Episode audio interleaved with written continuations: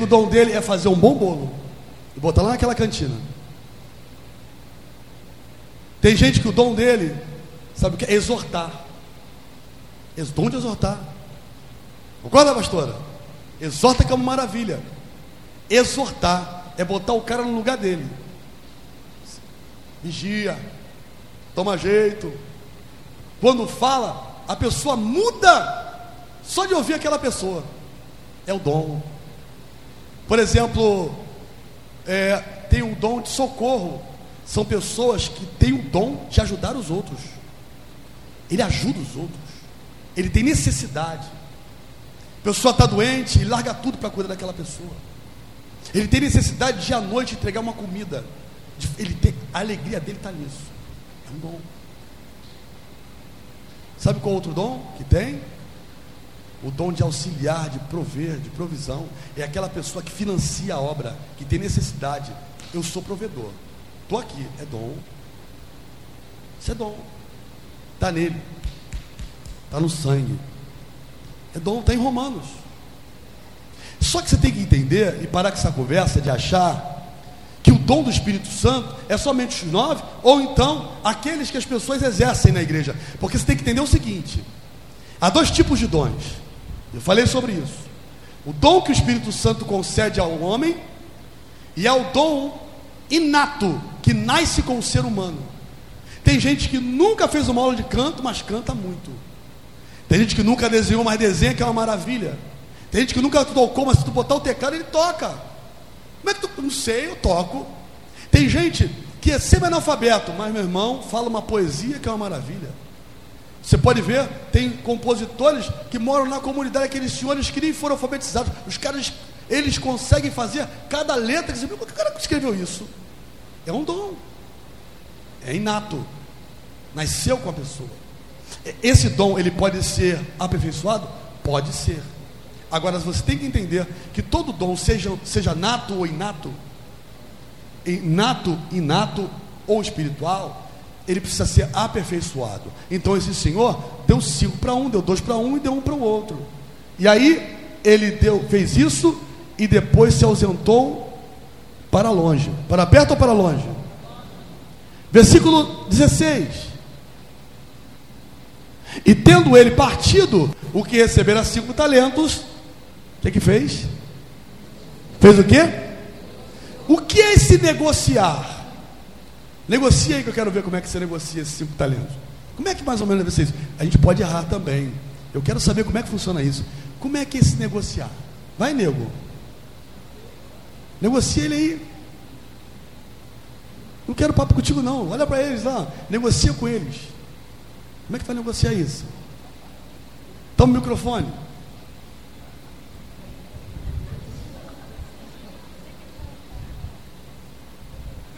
Bom, eu não estou com os cinco aqui, mas estou com dois talentos. Estou com cinco. Não sei a palavra certa que tem que falar aqui.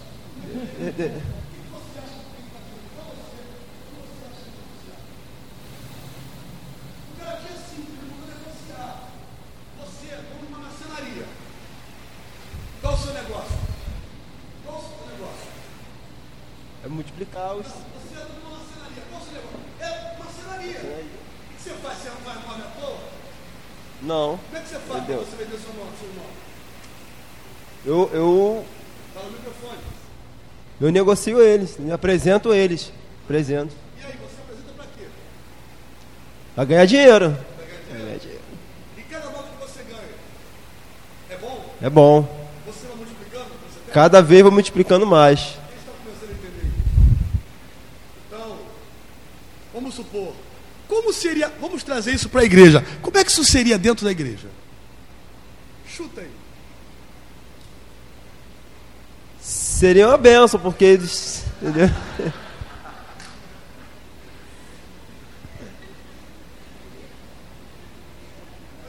Como é que seria isso?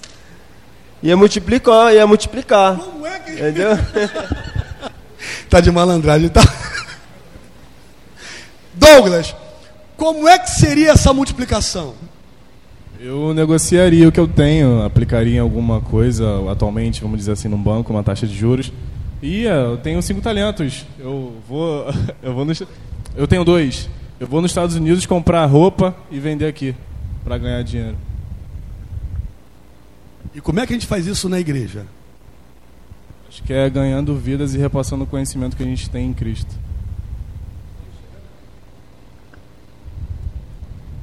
Você tem um. Amém, igreja?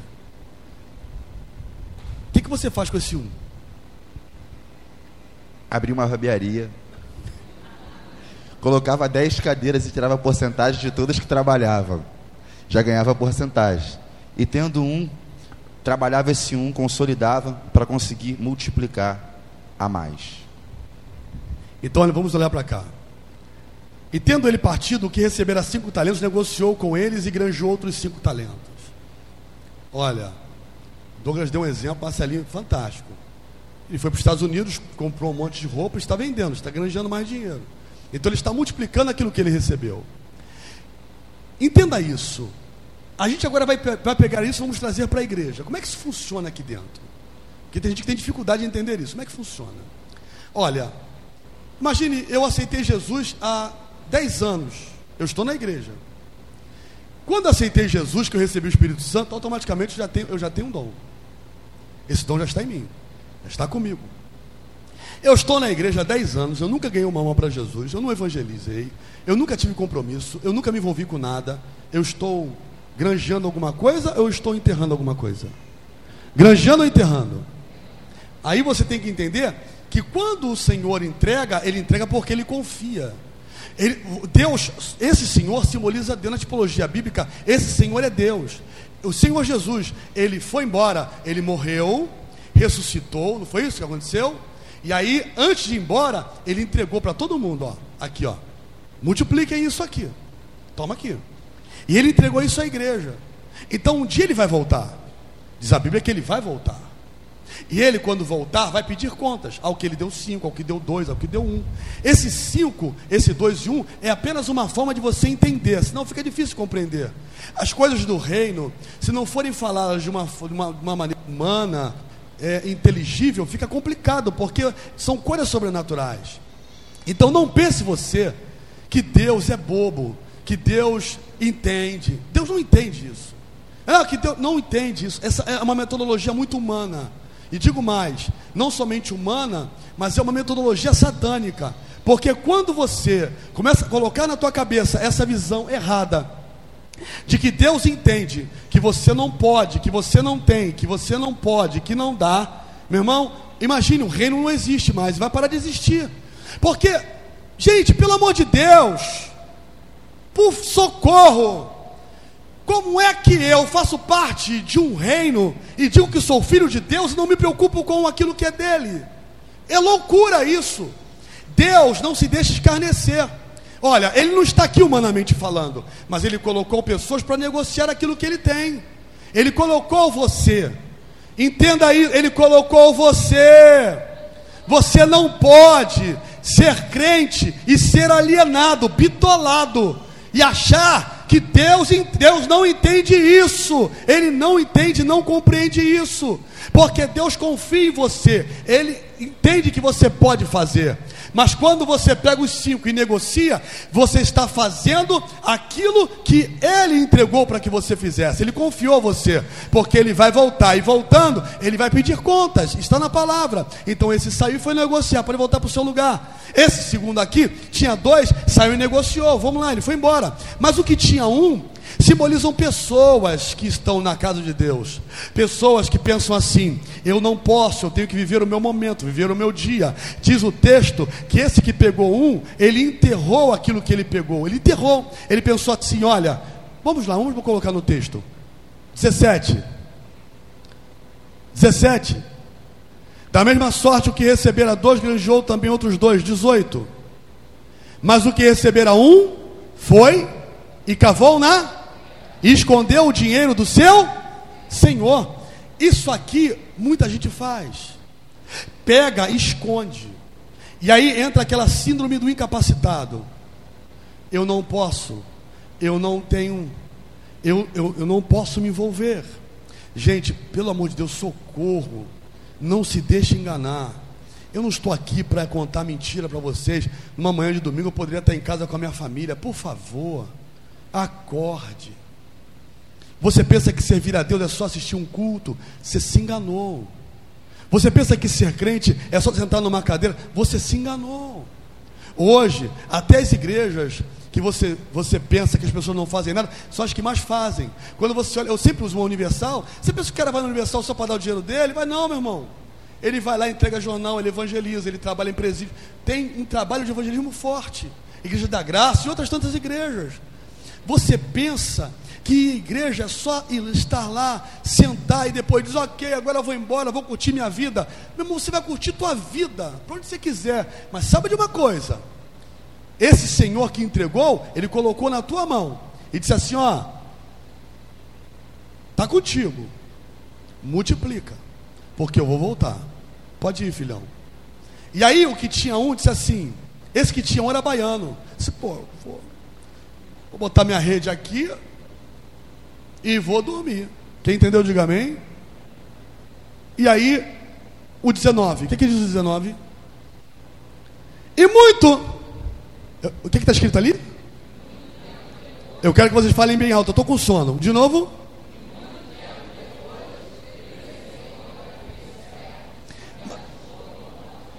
Eu pergunto, disse, ali diz a data que ele voltou? Diz a data? Agora você pensa que Deus é bobo? Por que ele não falou assim, ó, eu vou chegar no ano 2000, 2001? É 2001 precisa nem botar o dia. 2001. Tu não acha que todo mundo ia arrebentar e vacilar quando chegasse 2000 todo mundo na igreja? Verdade ou mentira? Porque o povo de data. Se você falar assim, ó, dia, você falar assim, ó, dia 3, dia 3 de março, o Senhor manda dizer a vocês que no culto do dia 3 de março vai descer ouro em barra do céu. Alguém pode dizer assim, ih, surtou, maluco, mas vai estar aqui para ver. É verdade ou mentira? vai que cai ouro do céu. É verdade ou mentira? Então Deus não trabalha dessa forma. Ele diz assim: ó, oh, eu vou voltar. Mas o problema é que ele demora. Ele o quê? Porque demora a visão humana. A visão nossa, ele demora. Muito tempo.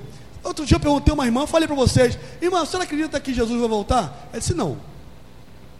Ela falou, não. Falou, por que senhora não acredita? É porque eu sou crente há tantos anos e nunca voltou. Você pode até ir, mas tem muito crente que pensa a mesma coisa.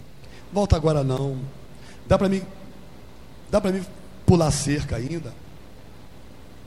Não, volta não. Sabe por quê? Porque diz que os milagres, né? Diz que muita coisa ruim vai acontecer ainda, tem muita coisa. Ele começa a calcular na cabeça dele. Escuta uma coisa. E muito tempo depois veio o Senhor daquele servo. Meu Deus do céu. E diz ali, ali tem uns verbos, ajustar. Ele ajustou contas. Meu Deus. Alguém aqui já ajustou conta com alguém? Quem já ajustou conta com alguém? Aí, é fácil isso? Douglas, pega uma cadeira, meu filho. Senta aqui na minha frente. Olha, olha aqui. Senta aí, Douglas. Quem deu o dinheiro que eu te entreguei? Bom dia, gente. Douglas, que deu o dinheiro que eu te entreguei? Que deu o dinheiro que eu te entreguei? Hã? Que deu? Que deu? Ah, tá aí? Jesus é banqueiro, hein?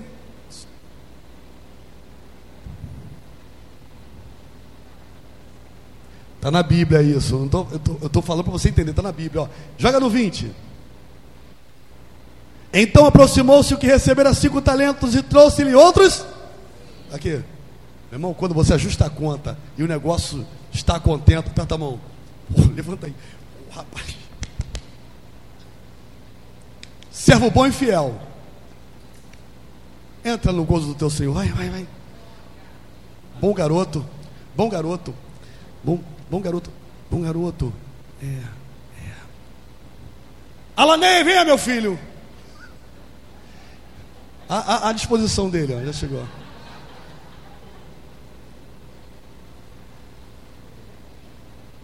Agora eu joguei dois para você porque tá bom dois, tu tava com cinco. Além, meu filho, que, que deu negócio? Eu te querer, tem quanto aí? Tem. Multiplicou? Rapaz, tem quanto aí? Deu triplo não. Quanto tem? Tá, tem quatro. Demorou, mas caiu, tem quatro. Tem, o HD funcionou, tem quatro. Quatro. É, tem dois, quatro. É, tá certo, aumentou 100% daqui. Ô, oh, você é bom, hein? Vem cá, dá um abraço aqui. Show. Show, show, show. Vai lá. Anjo, vem cá, pega a mão desse garoto aqui, porque parecia que ele não ia conseguir nada. Leva ele. Agora. Marcelo! Marce Marcelo! Não, deixa a cadeira aí mesmo, não quero nem cadeira. Não quero perder tempo com você, não. Vem, vem, Marcelo, vem. vem. Olha para cá. Todo funcionário que deve, ele faz isso? Sim ou não? Sim. Alguém diz assim: Ah, mas o meu patrão é bonzinho. Ah, porque toda vez que eu trabalhava na sala do meu patrão, eu trabalhava na empresa dele, eu vi um quadro que ele estava assim, ó. Ou estava assim, ó. A visão de Jesus é Jesus crucificado, Jesus, aquele olho bem azul, tipo assim, estou sofrendo. Mas agora, esse Senhor que vem com olhos, olhos como chama de fogo, pés como latão reluzente, cabelo branco como a lã, olha aí, olha o medo, a voz como o som de muitas águas, Marcelo, está na Bíblia, Apocalipse. É verdade ou é mentira isso? Está na Bíblia, som de muitas, Marcelo, Marcelo quer ter o que eu te dei.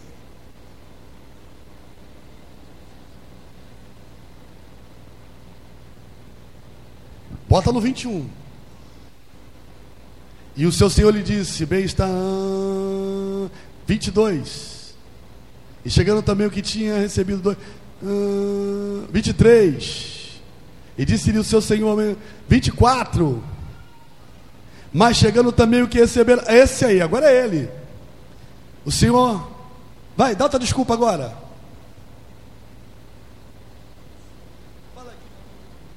Eu achei que o Senhor não fosse voltar tão rápido. Eu não sei o que fazer agora. Eu escondi o talento que o Senhor me desse. Que isso, Marcelo? Você, é sério? Que isso, Marcelo?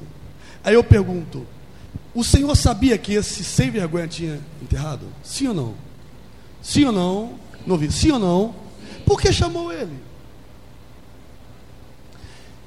Deus sabia que Adão havia pecado? Por que chamou Adão?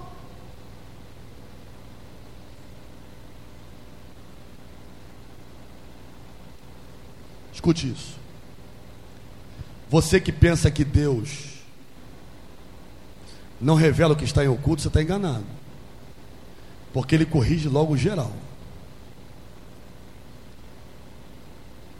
Olha o que ele diz. Eu vou, vou para ali. 25.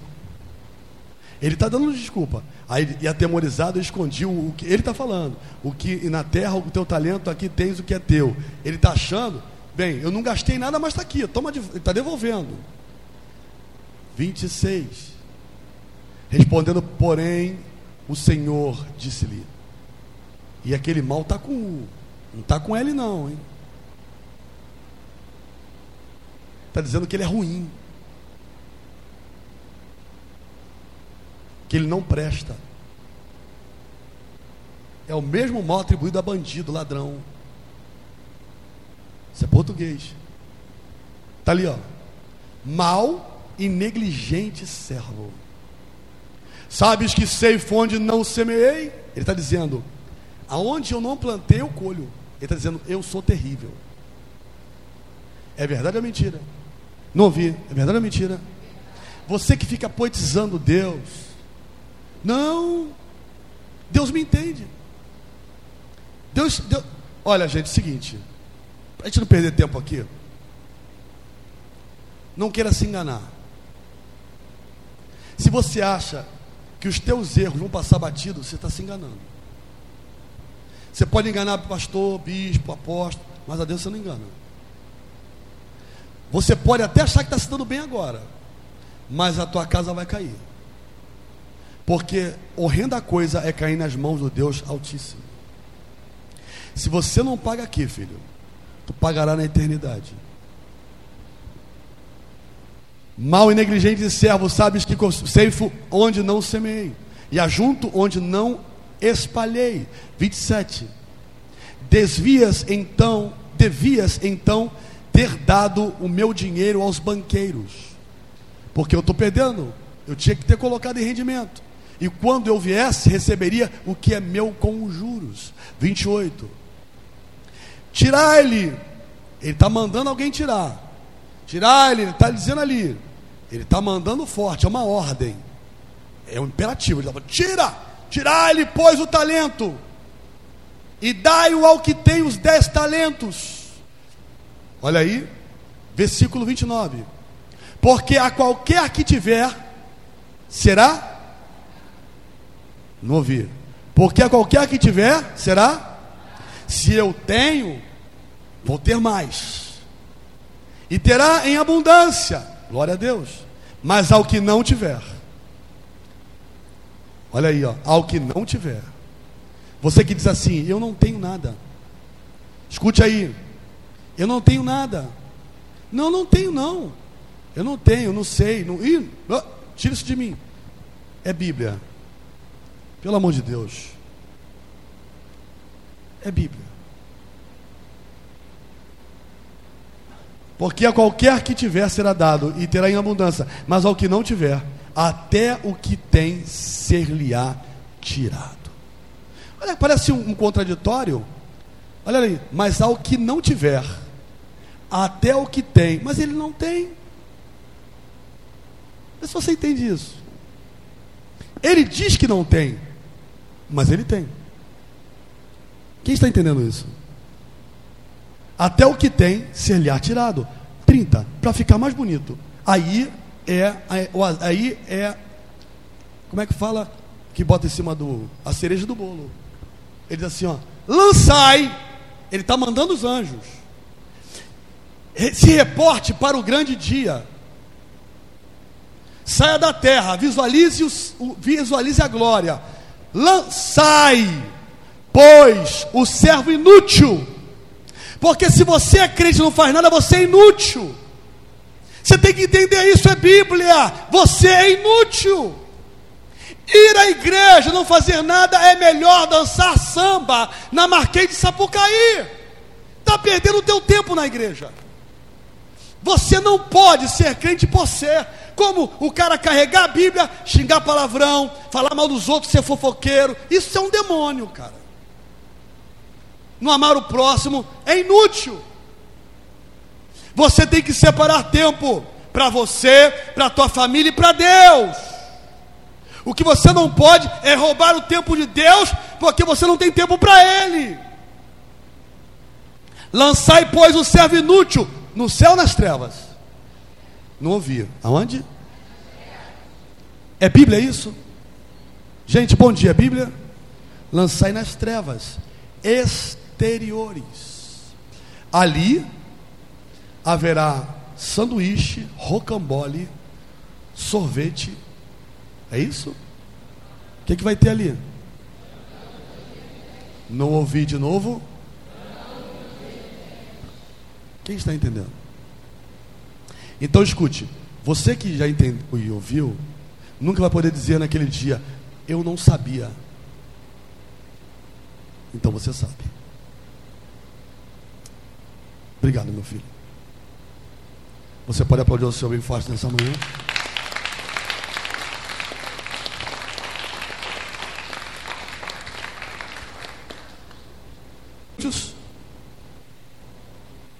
12? Voltamos para lá. Estão, tudo bem? Posso continuar? Amém ou não amém? Vamos lá. Porque a um pelo Espírito é dado a palavra da sabedoria. Palavra de quê? Sabedoria. Diga assim, palavra de sabedoria. Deixa eu falar uma coisa para vocês aqui nessa manhã, uma coisa muito importante.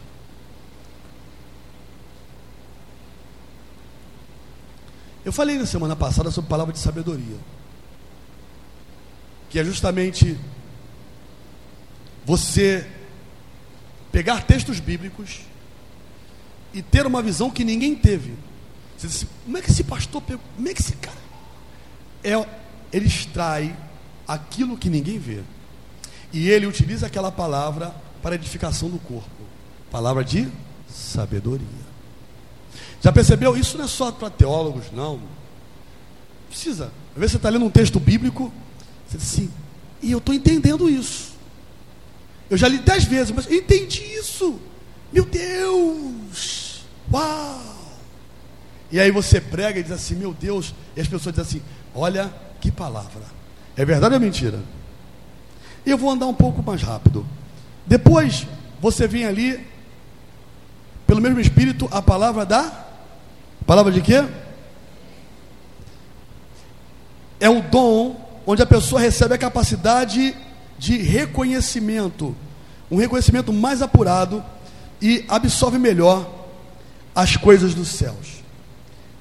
Não ser egoísta e trabalhando esse conhecimento de tal maneira que ele consegue, através de aulas, através de ensino, passar para as pessoas esse conhecimento. E não somente isso.